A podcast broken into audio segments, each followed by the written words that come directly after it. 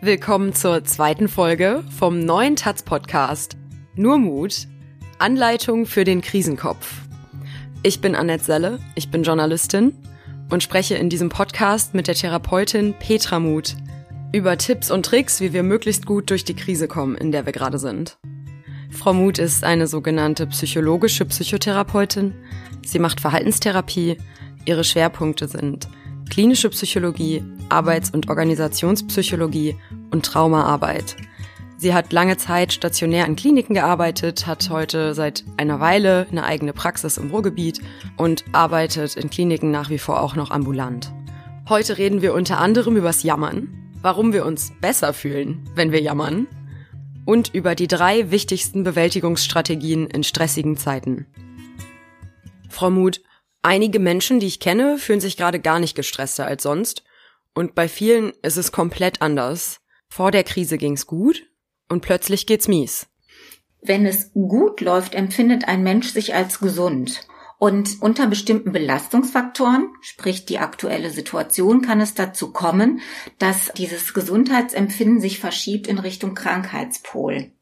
Und das ist etwas ganz Normales. Zwischen Krankheit und Gesundheit ist ein großer Grauzonenbereich. Das heißt, wir pendeln eh immer hin und her, also auch im Alltag. So von, ich glaube, mich küsst ein Dementor über ganz okay, aber die Pommes waren labbrig, bis ich fühle mich, als wäre ich gerade auf einem Einhorn in Charlies Schokofabrik eingeritten. Wenn wir schon in der Routine jeden Tag pendeln, wie ist das jetzt? Diese Situation, die ja im Moment eine ungewöhnliche ist, wird unterschiedlich empfunden. Es gibt Menschen, für die ist die aktuelle Situation hoch stressreich. Das heißt, die Situation wird als sehr bedrohlich eingestuft. Es gibt Menschen, die die Situation aber gar nicht als bedrohlich einstufen. Woran liegt das? Also warum empfinden die einen Menschen die Situation als super stressig und andere gar nicht? Es ist ein Wechselspiel aus inneren und äußeren Ressourcen, die letztendlich dazu führen, wie ich die Situation verarbeite. Ob diese aktuelle Situation als eine Krisensituation erlebt wird, hängt viel von äußeren Ressourcen ab. Damit meine ich zum Beispiel finanzielle Ressourcen. Hat die aktuelle Situation überhaupt für mich eine finanzielle Auswirkung oder eben nicht? Dann aber auch ganz wichtig, ne, aufgrund der Kontaktsperre, welche räumlichen Ressourcen habe ich? Habe ich die Möglichkeit, mich mal zurückzuziehen? Habe ich als Familie die Möglichkeit, einen Garten zu nutzen und, äh, weiß ich nicht, ähm, den Kindern die Möglichkeit zu geben, sich mal draußen körperlich auszutoben? Hab ich gute soziale Netze? Das heißt, Menschen, die mich anrufen, nachfragen, wie es mir geht, mit denen ich über die Situation sprechen kann, denen ich mich mitteilen kann. Das heißt, es ist gar nicht so sehr eine Sache der Persönlichkeit nur, sondern genauso wichtig sind die äußeren Umstände. Also habe ich genug Geld, um eine große, in einer großen Wohnung zu wohnen oder in einem Haus mit Garten zum Beispiel. Mhm. Ja. Wo es Rückzugsräume gibt und eine Fläche draußen unter freiem Himmel, die nutzbar ist für mich. Wenn viele äußere Ressourcen gegeben sind, ist das unproblematischer, wenn die Person selbst nicht so viel Bewältigungsstrategien zur Verfügung hat. Und optimal ist es natürlich, wenn gute äußere Ressourcen vorhanden sind und gute innere Ressourcen. Und die inneren Ressourcen sind quasi unsere Bewältigungsstrategien? Mhm, ja. Das erste ist zu gucken, wie bedrohlich ist für mich die Situation überhaupt und dann zu überprüfen, habe ich Bewältigungsmöglichkeiten für die Situation. Was kann ich machen, falls mir nichts einfällt? Es gibt so verschiedene Lösungsmöglichkeiten zu gucken, dieses problemorientierte Denken. Bin ich in der Lage, eben die Situation zu analysieren und mir Lösungswege zu überlegen? Eine weitere Möglichkeit, mit Stress umzugehen, die ist uns allen auch, vermute ich, wunderbar bekannt. Wir jammern. Das ist emotionsorientierte Bewältigung. Ne? Und da ist es schön, mal jemand anzurufen und das Leid zu klagen und zu sagen, wie scheiße alles ist und wie schrecklich. Heißt das, Jammern ist gesund? Wenn es nicht nur Jammern ist, auf jeden Fall. Es hilft uns emotional, uns abzureagieren. Wohldosiertes Jammern. Mhm, genau. Wohldosiertes Jammern ist super. Und in der Regel ist es ja auch so, Jammern hat ja eine soziale Akzeptanz. Also oft führt ja Jammern dazu, dass man bestätigt wird und Solidarität erfährt. Weil andere Leute sagen, hey, wow, ich hab, ich finde das auch total scheiße. Und kein Wunder, dass dir damit schlecht geht. Und ist ja auch Kacke. Zum Beispiel. Woran merke ich denn, ob ich zu viel jammere? Wenn es im Jammern feststeckt. Also wenn es dabei bleibt. Und dann haben wir ja auch eine Verbindung zum Grübeln. Also wenn Sie feststellen, es geht nur noch ums Jammern, nur noch ums Beschweren, wie schlimm und schwer alles ist, und es kommt nicht mehr dazu zu sagen, okay, bestimmte Aspekte sind schlimm und schwer, aber darüber hinaus gibt es auch noch ganz viele andere Aspekte in meinem Leben und die wahrzunehmen, beziehungsweise eben halt zu gucken, ähm, was ist der Kern des Jammerns, kann ich daran etwas verändern. Wenn ich dann jammer, also sagen wir, alles wird mir zu viel und ich nehme mein Telefon und ich rufe einen Menschen an, mit dem ich so ein Vertrauensverhältnis habe, dass wir uns gegenseitig anrufen, um zu jammern. Mhm. Und ich habe dann gejammert. Und die Person hat gesagt, ja, hey, ich find's auch alles super scheiße, aber wir schaffen das zusammen und du machst es doch großartig, mach dir keinen Kopf, ne? Also dieses einmal zuhören und bestätigen, aber eben auch so ein bisschen Pep Talk. Mhm. Wenn ich dann da sitze danach gibt es nicht das Risiko, in so eine Jammerspirale zu fallen. Also mir geht es oft so, dass ich Jammern auch vermeide, weil ich denke, das ist so eine sehr glitschige Rutsche. So nach dem Motto, boah, wenn ich einmal damit anfange, dann höre ich nicht mehr auf. Und deswegen äh, ist es gut, zwischen diesen verschiedenen Möglichkeiten der Problembewältigung zu pendeln.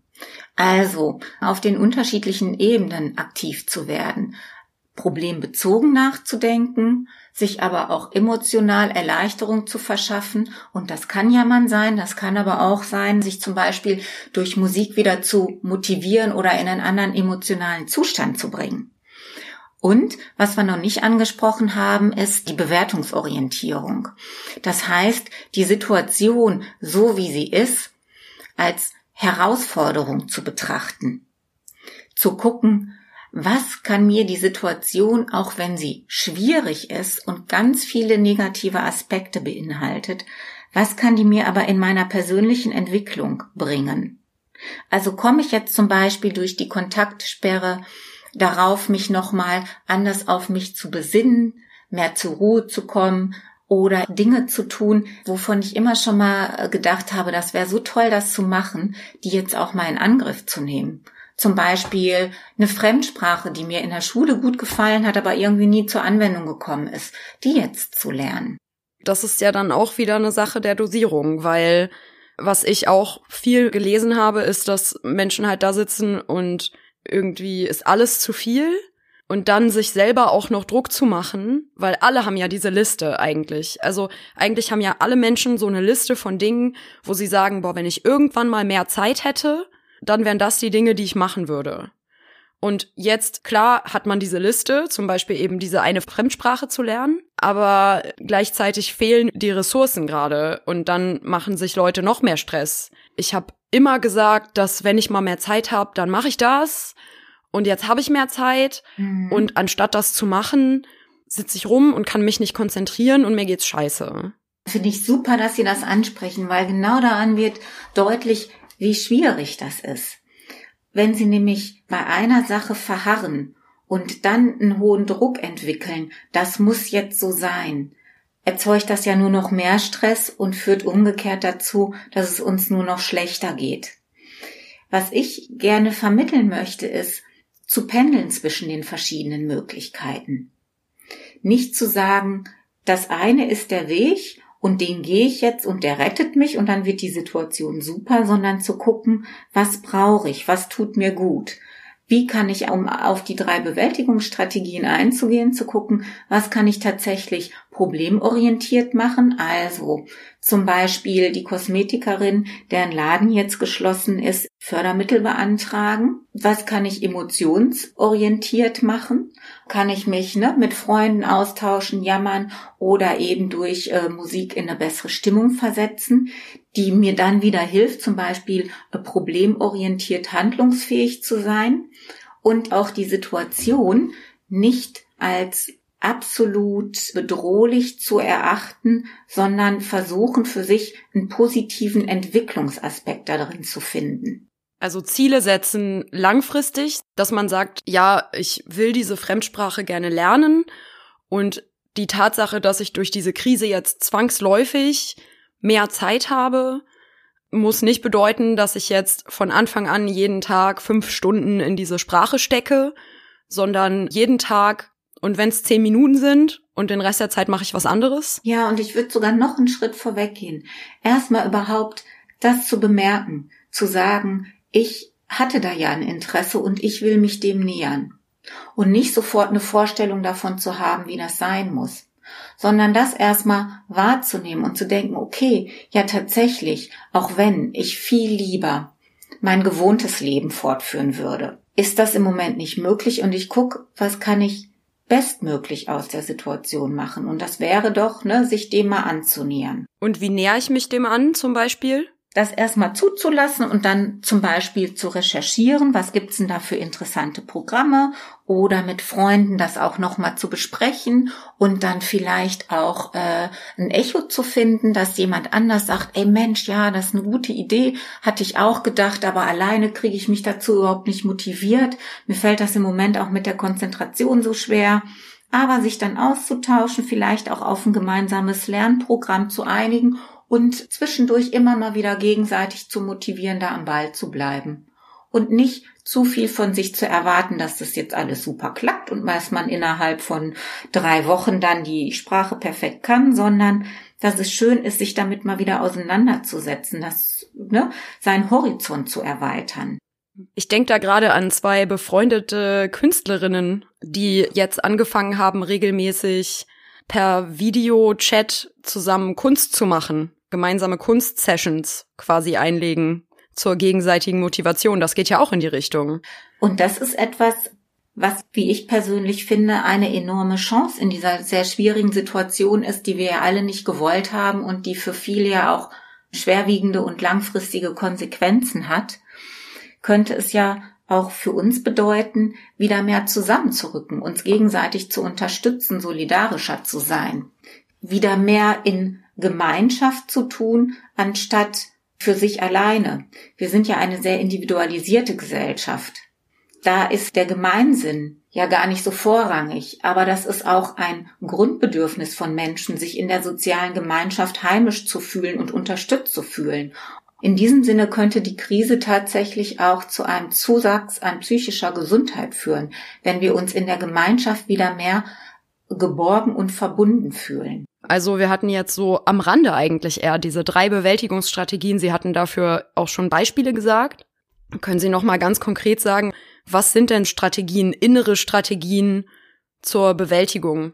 Diese drei Strategien, die ich angesprochen habe, das ist einmal lösungsproblemorientiert zu denken und da zu schauen, was traue ich mir zu? Kann ich die Situation verändern?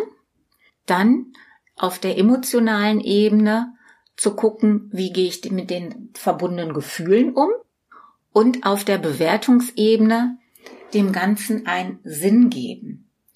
Denn wenn wir dem Ganzen einen Sinn geben, haben wir auch wieder das Gefühl, es hat was mit unserem Leben zu tun, wir haben da auch was unter Kontrolle.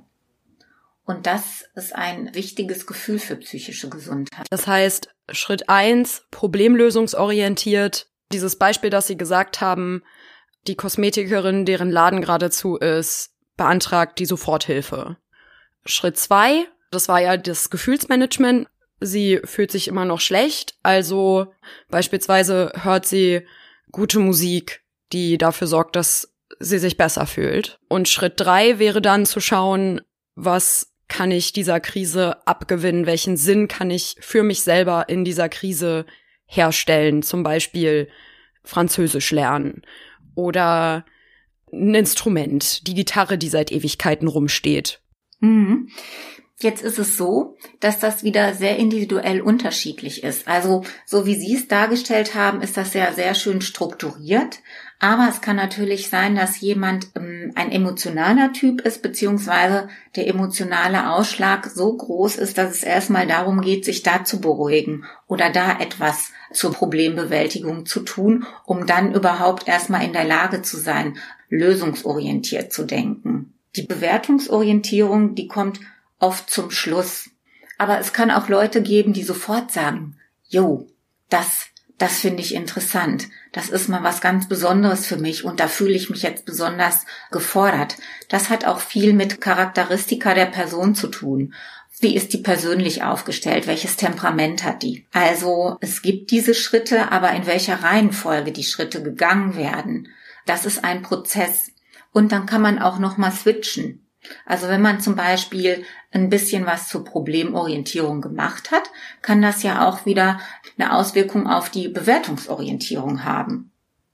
Indem ich nämlich merke, okay, ja, ich bin tatsächlich in der Lage, die Krise zu gestalten und dann macht die auch noch mal mehr Sinn für mich, weil ich merke, ich wachse daran. Wir haben jetzt über solche Sachen geredet wie eine Sprache lernen oder ein Instrument hm, kann es auch einfach sein, dass ich mich hinsetze und sage, hey, ich hatte schon mega lange vor, diese drei Videospiele durchzuspielen, von vorne bis hinten.